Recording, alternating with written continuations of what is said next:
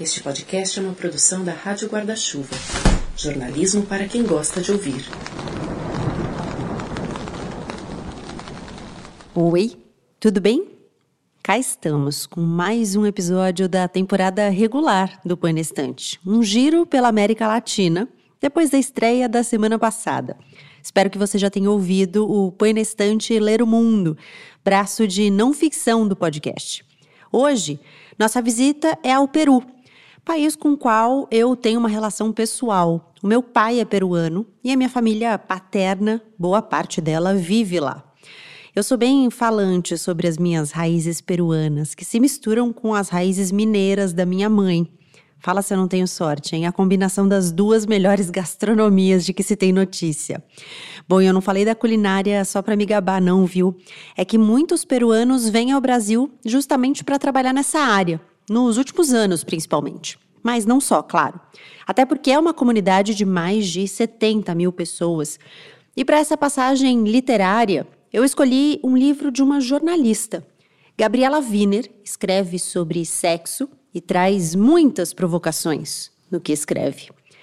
Antes de começar, eu quero te dar aquela dica básica de um dos parceiros de Rádio Guarda-Chuva. Se você nunca ouviu, eu sugiro que quando terminar aqui você dê o play no Afluente, podcast feito no Amazonas pelo jornalista Bruno Tadeu. Agora o Afluente está numa pausa depois do fim da primeira temporada, então aproveita para colocar os episódios em dia. Tem muita conversa boa por lá, história sobre várias coisas. Ele já falou sobre os refugiados, já falou sobre um rapper indígena, já falou sobre a doença da urina preta. Tem muita coisa acontecendo para lá ouvir. E fica de olho nas redes da Rádio Guarda-Chuva, arroba guarda-chuva-pod no Twitter e no Instagram, porque em novembro vai ter nada menos que duas estreias. Agora, bora para nossa conversa? Esse podcast é apresentado por b9.com.br. primeira vez em que estive com uma prostituta já faz muito tempo em algum lugar do centro de Lima, bem perto de Quilca, quando vi o letreiro La Serenita, proibida a entrada de mulheres. Perguntei ao meu amigo por que não podia entrar. As mulheres vêm aqui para trabalhar, não para se divertir. Ele me explicou que os únicos clientes dos bares decadentes das putas do centro de Lima são homens que pagam por alternar as meninas da casa. Para obter seus favores sexuais, são obrigados a convidá-las para tomar uns tragos que custam uma fortuna e, na verdade, são copos onde servem apenas chá. Despistando o vigia na porta, conseguimos entrar. Infiltrar-se na La Serenita é como cair num desses aquários retangulares de água estancada. Tem palmeiras pintadas nas paredes mofadas e móveis enferrujados de onde se consegue ver alguma pintura verde neon. À primeira vista, poderia ser qualquer barzinho de fim de tarde, desses que acolhem amantes furtivos em mesas contíguas, mas na verdade são todas prostitutas negociando carícias com os clientes. Era a primeira vez que eu via prostitutas assim, mais de perto. Até então elas haviam sido personagens remotos, estranhos, de uma maravilhosa novela real. Mais de perto, as meninas de La Serenita pareciam sereias invertidas com corpo de mulher e cara de peixe. Circulavam pelo cenário vestidas como vedetes e assim se transformavam na fantasia de estudantes reprimidos e operários bêbados. Omitido, proibido, constrangido. Tem assuntos que saem aos sussurros, que só despontam em mesas à meia luz que só eclodem em quartos fechados, que circulam por cantos tímidos, até que chega uma jornalista que estampa os segredos em textos de páginas inteiras ou pior, de mais de uma página. Mas segredo para quem? Gabriela Wiener é uma experimentadora, uma curiosa sobre o sexo, sobre a sexualidade e sobre as relações afetivas. Ela desvenda corpos e desejos e, mais do que isso, mapeia ideias, modelos, formatos, experiências, constrói uma documentação dos tipos de relações, dos diferentes encontros, dos jeitos de transar de desejar, de gozar. O que a gente fala baixinho, ela escreve em voz alta. Sexografias de Gabriela Wiener é tema deste sexto episódio da temporada que já começou.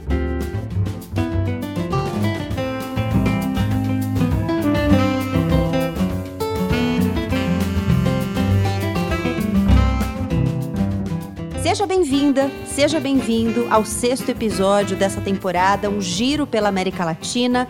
Hoje a nossa visita é ao Peru. Se você já é ouvinte, você sabe que o Põe na Estante é um clube do livro em formato de podcast. Eu sempre convido duas pessoas para conversarem comigo, Gabriela Maier, sobre a mesma obra. E para falar sobre sexografias da peruana Gabriela Wiener, eu convidei a Elisa Oliveira e o Pedro Pablo Corpantio. Sejam muito bem-vindos. Eu vou pedir para que vocês se apresentem, por favor. Elis, pode começar com você? Conta quem é você. Oi, gente. Primeiramente, muito obrigada pelo convite. Eu sou uma leitora apaixonada por literatura latino-americana. Sou jornalista e agora estou cursando um mestrado em literatura hispano-americana. Eu gostei muito do, da premissa do livro, eu não conhecia autor e achei quando você me convidou para ler ele, para a gente conversar sobre, achei muito interessante, porque eu realmente não conhecia. Eu fiquei, gente, olha só o que estão produzindo por aqui. Eu fiquei bem empolgada. Muito legal. Pedro, quem é você? Eh, lo voy a hacer en español. Soy Pedro Pablo, soy actor, soy comunicador audiovisual, soy conductor de televisión y soy activista.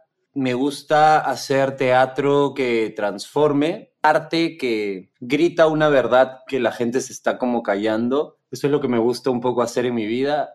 Así que sí, también cuando leí sobre el libro y escuché sobre el libro y empecé a, a investigarlo, me pareció muy interesante. Yo tampoco lo conocía y eso que yo soy peruano. Muito bem. Agora vira a chavinha do português aí, que a gente vai precisar do seu português. Tá. vou, vou, vou, vou. Vamos lá. Bom, eu queria primeiro dizer que é, essa escolha do livro, né, ela foi uma escolha um pouco provocadora também, porque aqui no Põe na Estante a gente sempre discute um pouco o que é a literatura, né? E há muitos questionamentos sobre em que medida o jornalismo pode ser literatura também.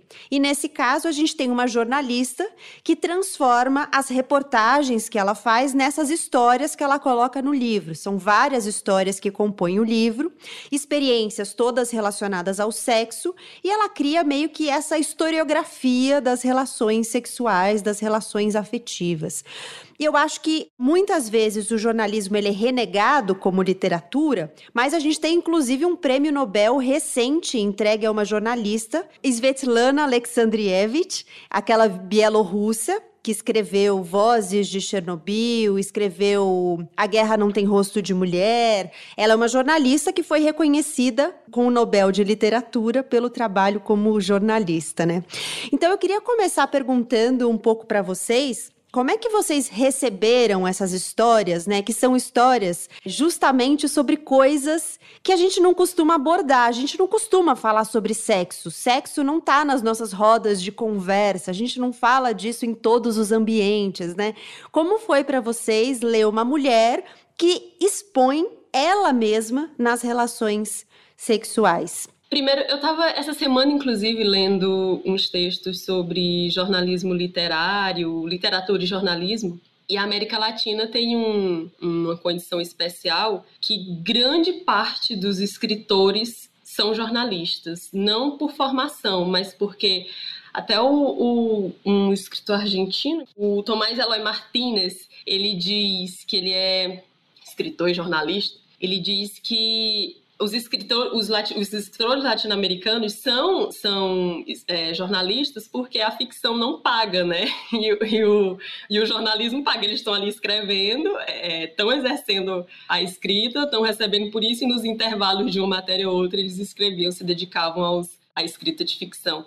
E meio que essa ideia de literatura e jornalismo é muito é, é intrínseca aqui na, na, América Latina. Elas se unem, e aí quando você pega um livro desse, que é de uma jornalista que está escrevendo esse jornalismo literário, que se coloca como personagem, você fica, gente, mas isso é ficção ou é, Ou ela tá inventando essas coisas? Sério que ela entrou para uma casa de swing e participou com o esposo dela? Sério mesmo? E aí você fica. Só que depois o texto vai te envolvendo de uma maneira tão intensa que você fica. que esse questionamento fica em segundo plano, ele nem surge mais, porque a, a narrativa tá tão envolvente que você não fica mais se preocupando. Ah, isso é verdade ou é mentira? Não, a, a experiência de leitura tá ali e eu acho que ela já basta. Não precisa você ficar questionando se é real, se não é. E ver uma mulher latino-americana falando isso, porque ela vem para Lima, né? Depois de estar ali em Barcelona, ela vai mudando. Tem Paris também, né? Uns textos, ela vai mudando geograficamente ela ser latino-americana, ela coloca muito isso no texto e isso não diminui a visão dela, ela meio que enaltece essa visão que ela tem de latino-americana sobre o corpo, sobre o sexo, sobre as relações. É, ela admite que ela está atravessada, inclusive, por um ranço machista, né, que é muito forte Exatamente. na América Latina. Ela até no início do livro, né, ela faz uma abertura, porque o livro é essa reunião de textos, e ela até coloca no início do livro que, assim, é, é, que várias das coisas que ela coloca naqueles textos, hoje já, ela já não pensa mais, né, ela já mudou. Então tem uma diferença aí. E aí queria jogar com uma pergunta para você, Pedro, porque eu fiz essa abertura sobre jornalismo e literatura e você falou sobre a arte e a arte que você procura fazer, né, no seu trabalho. Eu queria te perguntar como você vê isso, se você vê o jornalismo também com uma possibilidade de diálogo com a arte. O que a Elis falou é verdade. Eu tenho muitos amigos que eles são jornalistas porque dá dinheiro. Precisa do salário, né? Escrever, né?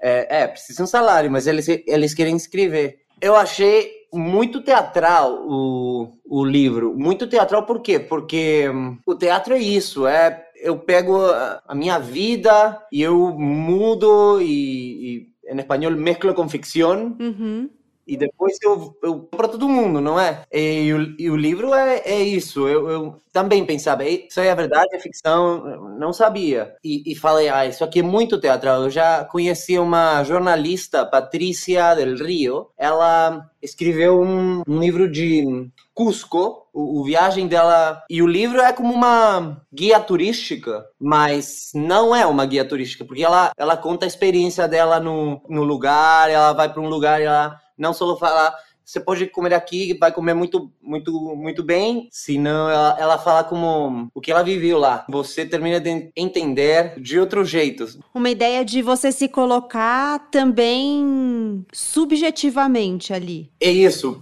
É, então, que uma mulher como Gabriela Wiener escriba uma novela, sendo ella periodista, escriba como uma novela periodística sobre sexo, me parece que la pone en un nivel como muy revolucionario para lo que se hace normalmente aquí, aqui en el Perú. Você considera que o Peru é um país muito machista? Muito, muito, muito, muito, muito. Eu, eu li aí do cara que tem as, as seis mulheres, eu falava, ah, que engraçado, então. Mas isso aí é o exemplo perfeito do que o Peru é, do que o homem no Peru é. Ele fala, é, a mulher tem que fazer o que o homem fala. O homem é a, a cabeça da família, o homem é o, o o chefe, o homem fala e a mulher faz. E ela fala disso também. Ela fala que quando ela escreveu isso, ela não concordava com, com ele. Mas agora ela, ela é muito mais radical.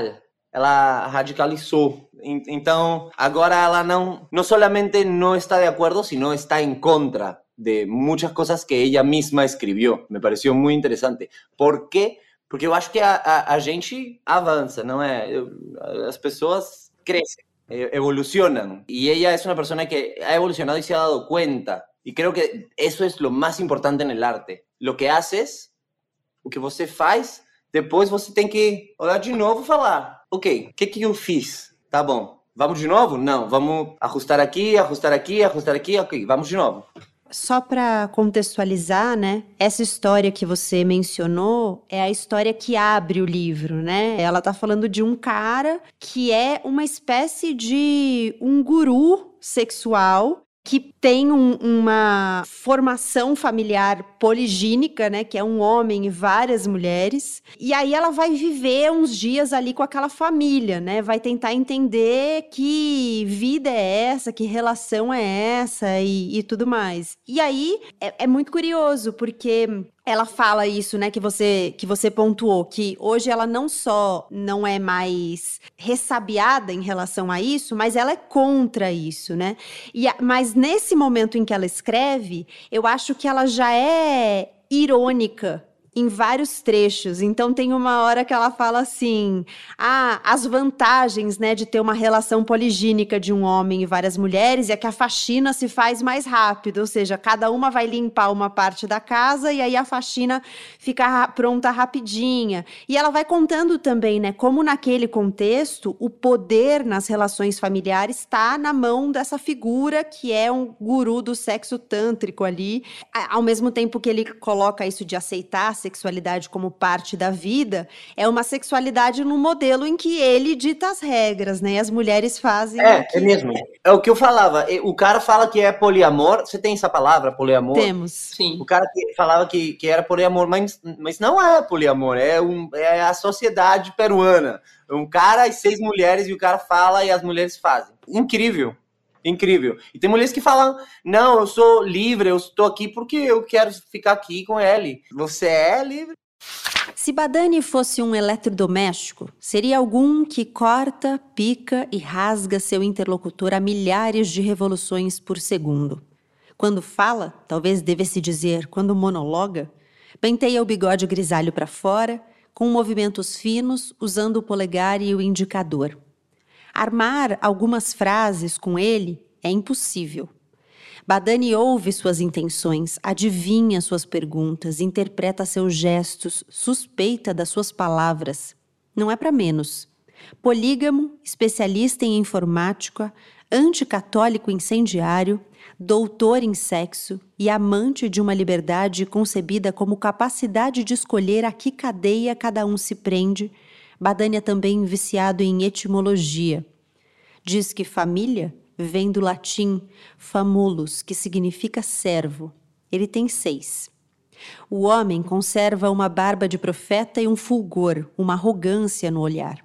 Está sentado no sofá de sua loja de lingerie e roupas sexy que administra junto com as esposas, em um centro comercial de Miraflores. Há vários minutos ele me fala de corpetes, enquanto não digo uma só palavra. Pigarreia levemente, sinal para que uma das suas mulheres lhe sirva uma Coca-Cola. Havia me anunciado como se dissesse: Agora você vai ver o meu poder. Elas estão sempre atendendo suas necessidades como servas abnegadas, escravas que asseguram se sentirem livres como pássaros. A escrava e o paladino, essa é a sua definição ideal de mulher.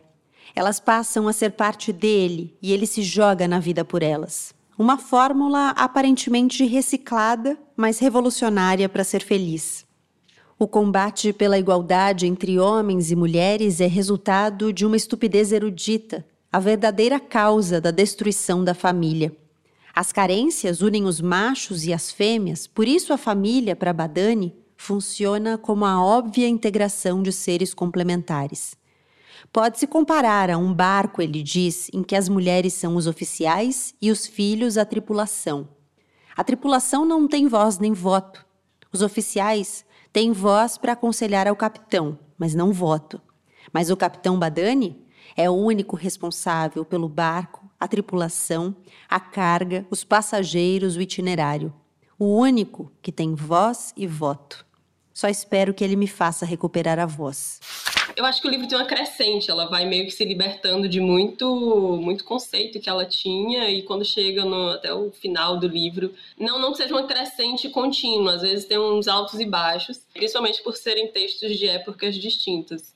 Mas sei lá, você lê um livro, você estuda, você tenta se informar, mas nós, sociedade mundial como todo, mas vamos nos até a América Latina, nós somos ainda muito machistas é, homens e mulheres, tá, tá muito enraizado na gente, e às vezes eu me pego pensando algumas coisas assim, gente, como assim eu tô pensando isso? Isso é extremamente machista, tá tão enraizado. E aí eu vou tentando me libertar. E quando você vê uma, uma escritora, uma jornalista, que dá literalmente a cara a tapa para dizer assim, gente, olha, eu escrevi esse texto, eu sei que ele tem essências minhas machistas e preconceituosas, mas eu tô deixando ele aí que é para vocês verem como é possível a gente evoluir, como é possível a gente é, se libertar de alguns de alguns conceitos que nós tínhamos, principalmente por conta de educação, porque você cresce porque você lê, uma coisa que eu, no, que eu vejo muito no clube de leitura que eu faço mediação, que a gente só lê literatura latino-americana também, é que, sei lá, a gente lendo 100 anos de solidão, que é o exemplo máximo, né, da, da literatura na América Latina. Muita gente se reconhece, reconhecendo a mãe na Úrsula, reconhecendo a avó, a mãe, a tia, naquelas mulheres que estão lá no, naquele interiorzinho de Macondo, que é Aracataca, que o, que o Gabo tá ali fazendo, e reconhece a mãe daqui do Nordeste do Brasil, do Norte. A gente está conectado por esses sentimentos familiares e também que são positivos e amorosos e carinhosos, porque a gente, de maneira assim geral, nós somos muito carinhosos e receptivos, digamos assim. Mas da mesma forma que nós temos essa educação bem receptiva, nós temos essa educação altamente preconceituosa e, e, e que precisa, sim, ser ser combatida e ser que a gente tenha consciência que nós somos assim. E livros como esse, não que a gente vai ler esse livro também, pronto, agora eu sou uma nova pessoa, quebrei todos os paradigmas, agora pronto, não sou mais. Mas livros como Seria esses. Seria bom é... se fosse assim, né? Sim, com certeza. Ler um livrinho desse, pronto, sou uma nova pessoa, não tenho mais um preconceito. Mas é, é, livros como esses fazem a gente se aproximar da nossa própria experiência, porque quando você vê uma mulher falando de sexo, sei lá, eu tô num grupo de amigas e a gente conversa sobre sexo ali no, no, no WhatsApp e tudo mais, troca experiência. Ah, eu acho isso, eu acho, acho aquilo, ok. Senta numa mesa de bar, vai na casa de um e de outro e conversa. Mas você não faz isso, sei lá, em lugares públicos em lugares que você sabe que vai ser julgada, porque você vai ser julgada. É como se todo mundo gosta de sexo, ou grande parte das pessoas gostam de sexo, mas você não pode falar de sexo, ou você, mulher, não pode falar de sexo, porque, por favor, se contenha, se dê o respeito. Mas não, quando homens falam disso, como esse cara que é um guru, que tem seis mulheres dentro de casa, ok, ele é masco, ele é viril, ele é. E, e ela vai apresentando essa, essa dualidade no, durante o livro todo, eu vejo muito isso. Tem uns textos que eu gostei mais, outros não, não, não que eu não gostei, mas passaram meio que assim, mas esse que abre eu acho que é bem, bem interessante. E quando o homem fala de sexo em, em público, a gente acha engraçado. É como, ah, que engraçado, tá falando de sexo. É, ah, muito macho, muito forte. E a mulher é, ah, não pode falar disso. Isso aí não, não é para falar. É, e ela coloca isso, né? É, como você falava, Elis, ela coloca justamente essa virilidade, né, em xeque. Tem um, uma das histórias, eu gostei bastante dela, até pela reflexão que ela traz, que é uma história que chama hashtag não é xixi. E aí ela vai falar com um cara que, em tese, é um cara que ensina as mulheres a gozarem. A, a, não, ensina as mulheres, porque é essa distinção que ela vai fazer, né? A ejacularem. Então, uhum. como é a ejaculação de uma mulher? E aí ela vai explicar. Não é xixi, é uma água que sai e tal, não sei o quê. E aí é muito louco, porque ela vai trazendo essas figuras masculinas, né, que são os grandes ensinadores, as lições vêm deles. Então, ele é um homem que vai ensinar as mulheres a ejacularem. Não, vocês mulheres não sabem, venham aqui que eu vou ensinar para vocês. Ou a outra história, né, que tem um ator pornô que ela também coloca ele num lugar um pouco de não de professor, né? Não de, mas um pouco de sabe tudo ali do sexo, que já teve muitas experiências. E, e, ela, inclusive, né, tem um determinado momento que você não sabe se ela tá sendo irônica ou não. Ela se coloca um pouco intimidada pela perspectiva de poder transar com esse cara, o grande fodão do sexo, né? Que transa com. já transou com não sei quantas mil mulheres nos filmes que ele fez.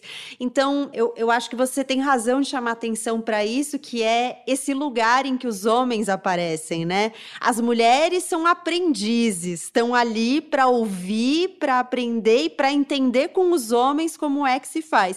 E ela vai justamente provocando um deslocamento, né, desse lugar. E se a gente tomasse a dianteira, né? E se eu me colocasse num lugar aqui de protagonista na situação A ou na situação B. O ex-GM me espera às 5 da tarde em seu apartamento no centro de Barcelona. Faltam poucos minutos para a hora marcada. Desço do táxi com vertigem e aperto o botão com o número do apartamento no interfone junto à portaria. Sou Gabriela, já estou aqui. Pode subir, diz a voz. Hesito um instante, olho para trás como se cogitasse sair correndo, mas não vou. No elevador, rezo para que seja limpo, para que não fique muito desagradável, para que não me viole, não me mate. Acho que estou louca, tenho ovários grandes e neurônios pequenos demais. Me arrependo, mas já é tarde. Cheguei e a porta se abre. Ontem de noite, lá pelo quarto copo, contei no bar que preparava uma reportagem na primeira pessoa sobre ejaculação feminina, mas estava quase desistindo pois não tinha encontrado o Ninja Squirt.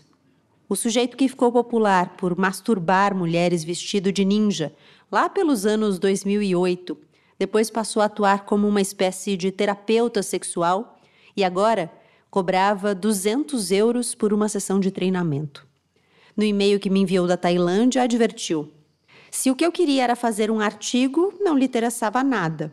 Mas se o que eu pretendia era iniciar um caminho de autodescobrimento, poderíamos conversar. Sua missão, escreveu, consistia em conectar as mulheres com a nossa sexualidade mais profunda e ajudar-nos a ativar as pulsações do útero, nosso centro de poder, para conseguir um efeito de empoderamento além do sexual. Já não tinha um centavo e nenhum jornal iria me pagar para que eu tomasse o caminho até meu centro de poder. Portanto, naquela noite, me debatia entre o desalento e o último copo, quando M me chamou de lado e falou eufórica sobre seu ex. Disse que ele era um tipo de guru do Spider-Man genital. What? Sim, a técnica que te faz jorrar, metendo-se os dedos, como se fosse esculpir teia de aranha entre os edifícios. Tem uma história em que ela fala, né, que ela quer se colocar num, numa posição de objeto sexual e que ser objeto sexual é muito divertido quando ninguém pode te tocar, ninguém pode te encostar. E ela vai passar pela experiência de ser, chama bem-vinda a minha webcam, né, de ser é, uma dessas mulheres que estão num site em que os homens estão assistindo e pagam pedindo para as mulheres fazem, fazerem coisas, mas ali mediados por uma tela, né? Então eu acho que ela vai assumindo um certo protagonismo em contraposição a esses homens que acham que vão ensinar as mulheres alguma coisa. E ela meio que vai ridicularizando, não assim, escrachado, como a gente fala aqui, mas esse do ator pornô, o, o do guru, ela vai colocando os homens, esse do cara que ensina as mulheres a ejacularem, ela coloca os homens como esses pseudo sabedores do conhecimento da anatomia feminina, mas meio que ela nas entrelinhas ela vai ridicularizando um pouco isso. Ela vai dizendo assim, olha, ele está dizendo que sabe, mas será se ele sabe mesmo? Será se e ela não diz de cara que, que tá ridicularizando, que tá colocando aquele cara ali só para ser um ponto de, de apoio para ela é, é, desenvolver o que ela pensa a respeito de determinada ideia, né?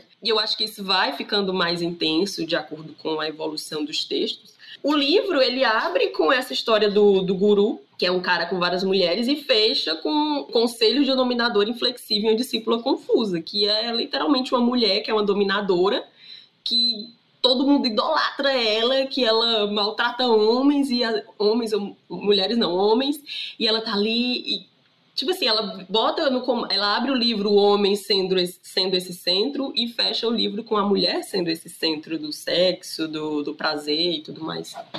Muito interessante, porque se estiveram falando desse livro na televisão peruana, seriam só homens somente homens falando assim, ah, sim, a mulher falou isso, isso aqui a mulher tem que, a mulher tem que ser mais, mais representada. Monique está sentada num sofá de pele vermelho sangue. Eu a observo de longe. Um pobre homem mascarado e quase nu, com uma cadeia no pescoço, beija insistentemente a ponta de sua bota. Ela acaricia a cabeça dele como se ele fosse uma espécie de mascote ou um animal de circo, e logo lhe dá uma pontada no queixo que o faz cair suavemente. Um dos olhos de Monique é gélido como o de um peixe. O outro observa tudo com infinito desprezo. Eu não sou uma exceção. Ao me ver, reconhece e sorri azedamente, tem a facilidade de fazer com que você se sinta uma barata, a ponto de ser esmagada por um de seus saltos altos.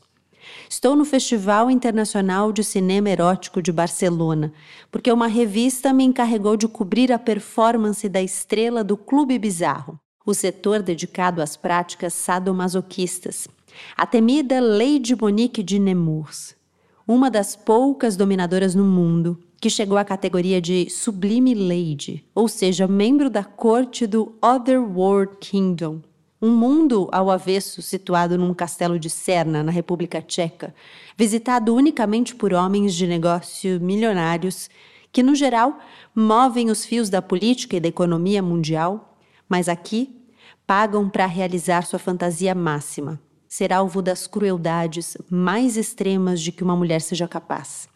Aqui elas reinam, amando de uma dominadora profissional, a rainha Patrícia I, e os homens são pouco mais do que animais domésticos, criaturas inferiores, a serviço delas, com quem as dominadoras costumam fazer corridas de cavalinhos humanos quando não estiverem leiloando-os como uma pintura ou uma guitarra de Elvis. Nessa monarquia, os machos pagam impostos com o próprio sangue. Monique é a única espanhola que conseguiu ser cidadã no reino e alcançar a categoria oficial de dominadora. Eu queria chamar atenção para uma história específica que eu acho que tem uma espécie de sublimação assim nessa história, porque é uma, acho que é um momento do livro em que ela faz uma virada. A história chama Viagem com ayahuasca. E aí ela vai contar, né, de uma experiência em que ela vai tomar ayahuasca e ela vai falar muito de como a ayahuasca é uma representação do feminino. E aí tem uma série de coisas, né, que ela quer se conectar com aquele feminino, quer entender coisas do feminino dela e ela vai tomar a, a, planta, né? O chá da planta. Pelo que eu entendo, é o chá que se toma, né? Como se fosse um é, chá. É um chá da. Como se falar a raiz? Raiz. É um chá disso. É, e aí ela vai se conectar com esse feminino, e eu acho que tem algumas sutilezas também que são interessantes, porque, por exemplo, ela diz que justamente por pela ayahuasca ser uma, uma ponte com o seu feminino, eles não recomendam que você passe pelo ritual, que você consagre a ayahuasca quando você está menstruada. E aí, na hora que ela, quando ela marca de ir lá e fazer, e ela está se preparando para o ritual, ela fica menstruada. E aí é como se ela tivesse excessivamente há muitos elementos do feminino ali. Então é como se comprometesse até o desenvolvimento, né? Ela tem que avisar o guia ali que está comandando os trabalhos que ela está menstruada para perguntar perguntar para ele se tudo bem, se, se isso compromete ou não. E eu acho que esse, essa história, essa, essa reportagem que ela vai contar, primeiro, define um ponto de virada no livro, porque eu acho que a partir daí ela vai se colocando de maneira muito mais crítica nas histórias. E eu acho que também marca uma virada no livro, porque ela coloca uma experiência que por estar nesse livro, eu deduzo que tenha sido uma experiência que passa também por questões do sexo e da sexualidade, mas é uma experiência sublime. Não envolve nenhuma outra pessoa, envolve uma conexão dela com a espiritualidade dela, com o universo, com a natureza, com aquilo que ela vai se conectar. Então eu acho que tem uma abrangência no olhar para o que é o sexo também, né? Para o que é o desejo, como que as nossas conexões se constroem. Não sei se eu estou viajando aqui ou se faz algum sentido. Faz muito, porque a maioria das pessoas acha que sexo é penetração. E sexo não é somente penetração. A penetração é provavelmente o, no final da, do encontro. Tem muito, muito de conexão espiritual, tem muito de. Por exemplo, eu lo voy a decir en español. A mí siempre me fastidiaban, mis amigos me fastidiaban. Tiravam sarro de você. É, porque eu falava que eu não, não podia ter sexo com alguém que eu não, de algum jeito, conectei. Você sabe? Se, se eu não não tem nenhum, nenhuma conexão, não dá. Não, então, meus amigos falavam, ah, você viado, você viado, não pode, não pode. Eu falava, tá, tá bom, sou viado então. Se, se é isso, então eu sou as pessoas acham que sexo é penetração e sexo é Uf, muito mais. E, e tá tudo bem também se você quiser sair e transar com várias pessoas no mesmo dia, ou É, perfeito. todo dia com uma pessoa diferente, ou não querer, querer uma conexão maior e tudo mais.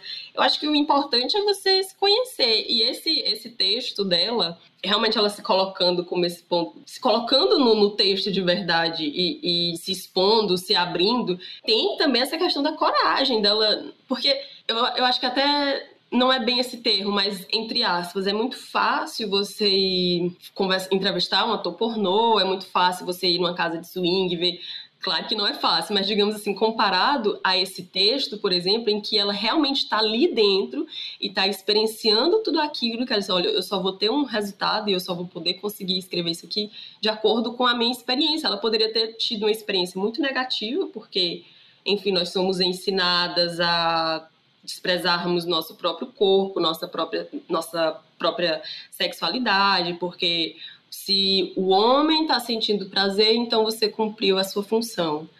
E, e, o seu prazer pode ficar para depois, porque masturbação e orgasmo feminino é um negócio que é novo, tá chegando agora, a galera tá começando.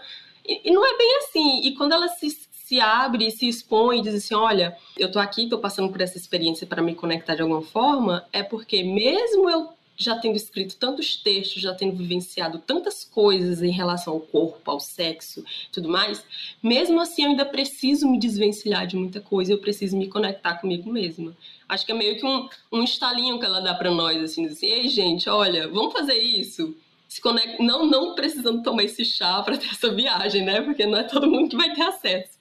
Mas vamos, vamos tentar, de alguma forma, nos conectarmos com nós mesmas, que eu acho que é um passo interessante para a gente começar a se conhecer. E eu acho que tem uma coisa que é quem ela é já, né, na vida dela, porque ela é uma mulher bissexual, ela é uma mulher poliamorista, né? Ela é casada com um homem e com uma mulher, vive com um homem com uma mulher, tem dois filhos, e eu acho que ela ela se permite essa experimentação dentro e fora das reportagens, né? Ela tem uma expressão que eu não sei se é conhecida de todo mundo, né, mas no jornalismo a gente usa que é o jornalismo gonzo, que é essa ideia de você não só fazer uma reportagem mas você ir e viver a experiência que você está contando, né? E ela faz isso dentro do sexo, que não é uma coisa muito comum. Eu conheço poucos jornalistas que fazem esse jornalismo gonzo bem e nunca tinha lido nenhum é, nenhuma reportagem que envolvesse sexo. Mas acho que tem a ver aí com quem ela é, né? Com como ela se relaciona na vida dela mesmo. É, eu acho que é uma busca pessoal e aí ela, gente, não tem como eu fugir disso. Vou escrever sobre isso, é, e vocês vão ter que Exato. me acompanhar nessa Exato. Ela la llaman aquí la heroína del periodismo gonzo, ou seja, como a heroína del jornalismo gonzo. Porque não tem muita gente que faz isso. Não tem muita gente que faz isso. E, e assim, menos. E com o tema da ayahuasca, o, o ayahuasca é, é, muito tradicional peruano, é muito, muito par, parte da cultura da Amazônia peruana. Encontrar essa conexão com a, com a planta e o, e o mundo inteiro. Porque o, o ayahuasca faz isso, não faz. Você conecta com o que você precisa conectar. E agora eu sei que Gabriela ela vive com um homem e uma mulher ela é casal do, do dele, é casal dela, mas os, os outros caras não, não são casal mutuamente. Exato. Ele, ela é o ponto em comum, né? É, ela é o ponto comum, mas, mas os três têm uma só cama e tudo, mas ela é o ponto em comum, o ponto em comum, é isso. E o que é já por si só, né? Você escrevendo ou não sobre isso, o que é já muito inovador, muito diferente, porque a gente não está acostumado com essa forma de relação e acho que a gente vem numa construção de amor romântico mesmo, né? De encontrar o par ideal, o outro que vai nos completar. Então, por si só, você romper com isso, ainda que você não escreva sobre isso já é muito inovador. E ela, além disso, ainda compartilha. Escreve e vive isso. Eu tinha ouvido falar da ayahuasca na faculdade, sempre sob um halo de mistério. Antes de experimentar, levava tudo aquilo na brincadeira. Uma de minhas melhores amigas daquela época já tinha experimentado. Sua mãe é uma antropóloga e um curandeiro ia de vez em quando para oficiar uma sessão na própria casa dela. Por exemplo, minha amiga costumava chegar na nossa aula de filosofia kantiana e contar que na noite anterior se transformara em leopardo, voara pela Europa medieval ou tinha descoberto que falava mandarim. Eu lhe pedia para me convidar a participar como se estivesse lhe pedindo algo tão simples quanto um talo. Não posso esquecer sua frase. Acho que você ainda não está preparada. Como se se tratasse de algo transcendente. Segundo ela, tomar ayahuasca podia mudar sua vida dramaticamente. Não era uma droga para escapistas acidentais, e sim para corajosos. Aparentemente, não se tomava apenas para ver cobras e fogos de artifícios. Soube depois que muitas pessoas a usavam para explorar sua interioridade, descobrir seus traumas e problemas pelas visões, um tipo de psicoterapia vegetal. Pelo que parece, a ayahuasca provocava um estado de expansão de consciência equivalente ao da autoanálise. Era uma forma de curar mente e alma, se de fato elas têm cura. Também há as pessoas que começaram a acreditar em Deus a partir da sua experiência com a planta. Uma mulher declarou que se a religião falou com ela de Deus, a ayahuasca tinha o apresentado pessoalmente um homem assegurou tomá-la para solucionar assuntos pendentes com a alma de parentes mortos. Alguns viram remotos e desconhecidos antepassados. De acordo com vários testemunhos, bebendo-a pode-se percorrer distâncias longas, épocas diversas, atravessar o universo, pessoal e cósmico. Há aqueles para quem a ayahuasca revelou sua missão neste mundo, o rosto de seus filhos antes de nascer a capacidade de falar em outro idioma, resolver fórmulas trigonométricas ou cantar de forma estupenda. Todos tinham em comum uma revelação. Todos escutaram uma voz que respondia às suas perguntas. Que revelações me esperavam? O momento chegara? Eu estava pronta. Pelo menos tinha uma puta vontade de perguntar algumas coisas à ayahuasca. Por isso cheguei naquela casa. Mas naquela ocasião a planta e eu não nos conectaríamos. À exceção de algumas luzes discretas e distantes, além de algumas náuseas, toda a sensação se assemelhou aos efeitos da maconha. Desapontada, fui embora logo no amanhecer. Não sei, Pedro, se você vê um pouco a arte também como esse lugar, né, de compartilhar, mais de compartilhar, mas como a Elis falou, né? Ela meio que vê que ela não consegue escapar daquilo e ela vai ter que escrever sobre isso. Não sei se a arte pode ser também esse espaço de a gente elaborar, fazer a nossa própria elaboração, o nosso próprio entendimento. As, as últimas duas obras que eu fiz no teatro são processos que a gente criou, a gente escreveu, a gente, a gente inventou. E tem muito de nós. O primeiro foi uh, Como Homem, o nome da, da obra é Como Homem. E falava dos tipos de masculinidade que, que tem, que por que não pode ser sensível no Peru sendo homem, por que não pode falar isso, não pode fazer isso, porque você é homem, tem que ser homem, tem que ser forte, tem que ser mancho. É, então foi muito isso, foi muito um espaço de utilizar a minha vida pensar no meu pai. Você conhece o meu pai? Meu pai é, é, incrível, eu amo, adoro ele, mas meu pai é muito assim. O homem faz isso, o homem tem que fazer isso. Agora não, porque a Valentina agora é gay e ele mudou. A Valentina é irmã dele. Ah, a Valentina é minha irmã. Então meu pai evoluiu muito com isso. Parou de fazer piada machista, parou de fazer piada de é, homofóbica, parou completamente. Eu adoro isso. Mas meu pai era muito. Você tem que ser homem, você tem que fazer isso. Então, é isso que eu coloquei na, na obra, não? E agora, a, a última foi uma que se chama a celebração do fracasso, que é uma por os 200 anos de independência peruana. O que, que a gente está celebrando? Estamos celebrando o quê? É a mesma coisa, só a gente com, com dinheiro e com poder que toma as decisões e os demais vai se fuder.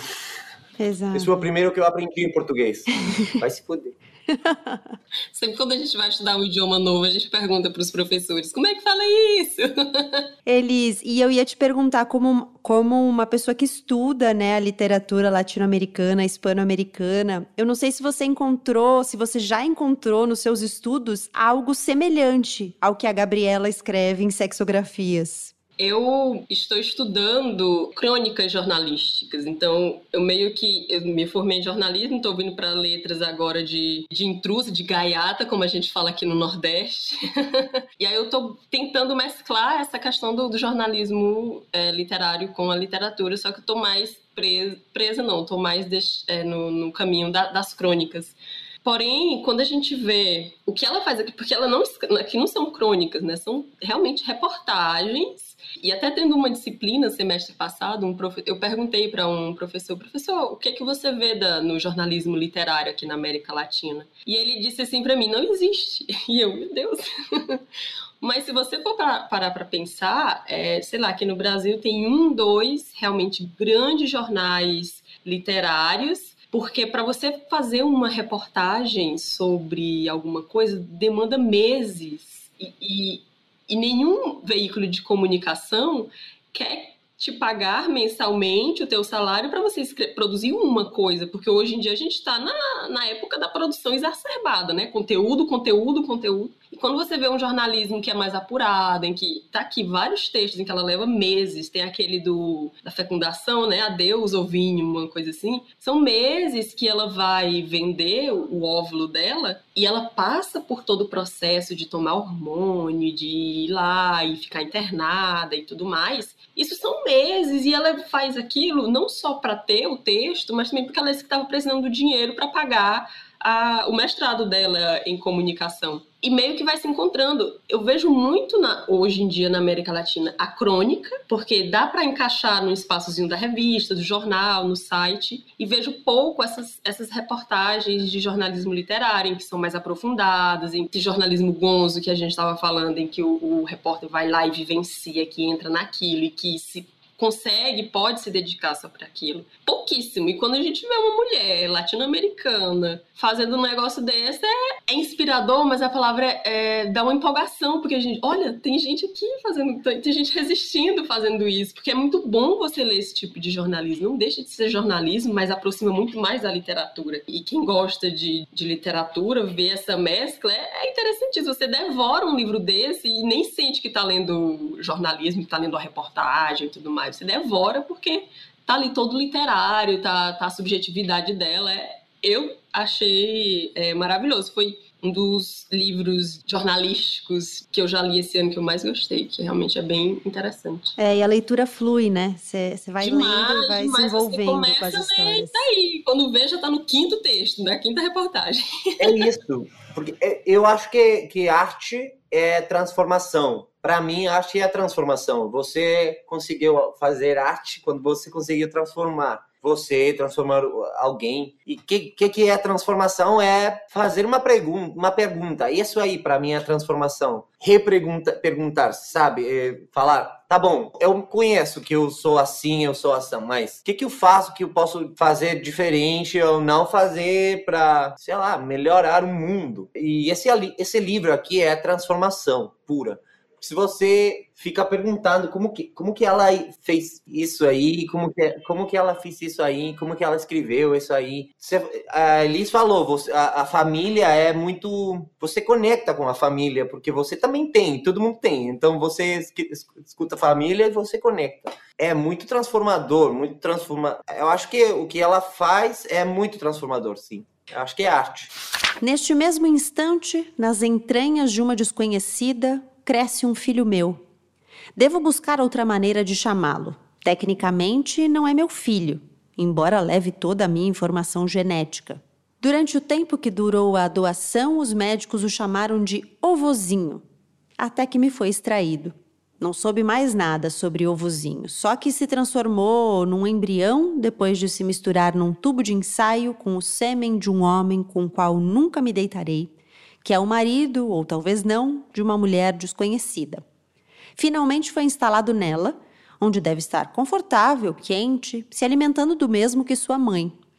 Faz aproximadamente seis meses que procurei uma dessas clínicas particulares de reprodução assistida para me oferecer como doadora, graças à informação das moças que entrevistei para uma reportagem sobre doação de óvulos. Todas eram da América Latina, como eu, e não tinham mais de 30. Chegaram na Espanha para estudar e faziam trabalhos eventuais, como garçonetes, pesquisadoras, distribuidoras de publicidade, etc. Souberam pelos cartazes que as próprias clínicas colocam nas faculdades para captar mulheres em idade fértil e com um bom nível cultural e foram seduzidas pela interessante soma de 900 euros, pagos em troca de dar a alguém a possibilidade de ser mãe. Finalmente resolvi me submeter ao processo de doação e, como qualquer outra, fui aspirante numa manhã de verão até aquele próspero bairro na região alta da cidade. A gentil doutora me recebeu com não pretendo fazê-la perder seu tempo, não sem antes me cumprimentar. Suas palavras textuais. Não temos demanda de óvulos exóticos. Os casais procuram óvulos de moças que se pareçam com eles. Querem evitar fofocas. Já imaginou se depois a criança nasce com esses olhos, com seu cabelo preto? As pessoas poderiam dizer que é filho do livreiro da esquina e não do seu marido. Eles têm direito à privacidade, senão adotariam um vietnamita. Notei que fez um super esforço para dizer o livreiro e não o açougueiro ou algo assim. Eu tive um ataque de riso. Para a gente terminar, eu só quero contar que quem não viu coisas da Gabriela, é fácil de encontrar coisas, inclusive aqui no Brasil, porque ela veio para a Flip de 2016 e foi nessa ocasião também que esse livro foi publicado aqui. Sexografias da Gabriela Wiener tem tradução da Raquel Romero Faz, é da editora Foz, tem 196 páginas.